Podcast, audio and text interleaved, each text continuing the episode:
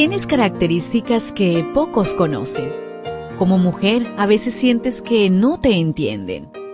Felizmente existe la devoción matutina para damas. Porque no hay nada oculto para aquel que te creó. Bienvenida.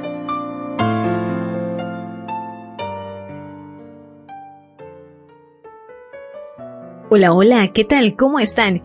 Espero que estés feliz porque ha llegado ese día maravilloso. Un feliz sábado para ti. Gracias por darte cita nuevamente. Y bueno, hoy la meditación trae por título Conciencia culpable. Marcos 6:20. Porque Herodes temía a Juan, sabiendo que era varón justo y santo, y le guardaba a salvo, y oyéndole se quedaba muy perplejo, pero le escuchaba de buena gana. Jesús visitó su tierra, Nazaret, pero a pesar de su fama por todas partes, su propia gente no podía ver en él más que un hombre común. Sarcásticamente preguntaba, ¿No es este el carpintero? Para Nazaret, Jesús llegó a ser tan familiar que se convirtió en uno más, y Jesús estaba asombrado de la incredulidad de ellos perdieron la oportunidad de ver milagros porque hicieron de lo sagrado algo común. Nazaret fue el único lugar que Jesús visitó donde no hizo ningún milagro notable, no por falta de poder, sino por falta de fe de la gente.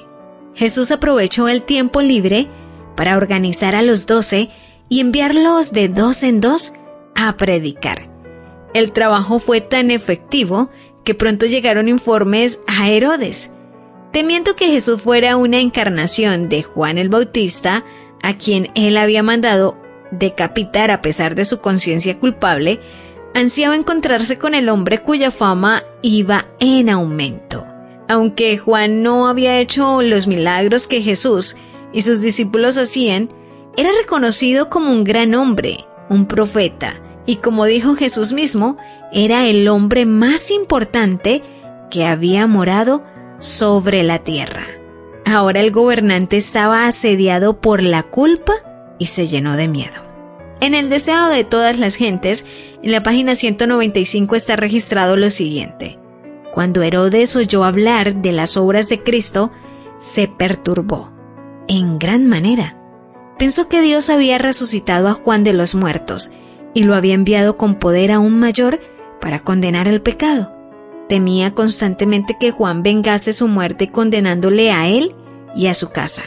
Herodes estaba cosechando lo que Dios había declarado resultado de una conducta pecaminosa, corazón tembloroso y caimiento de ojos y tristeza de alma, y tendrás tu vida como colgada delante de ti, y estarás temeroso de día y de noche, y no confiarás de tu vida.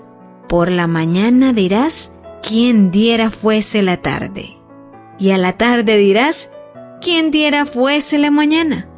Por el miedo de tu corazón con que estarás amedrentado y por lo que verán tus ojos.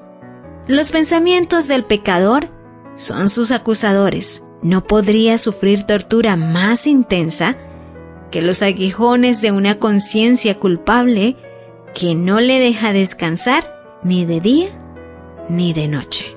No hay mejor almohada que una conciencia tranquila. ¿Lo ves? ¿Te das cuenta? Tu creador tiene el manual perfecto de tu estructura femenina. La devoción matutina para damas vuelve mañana. Gracias a Canaan Seventh Day Adventist Church and DR Ministries.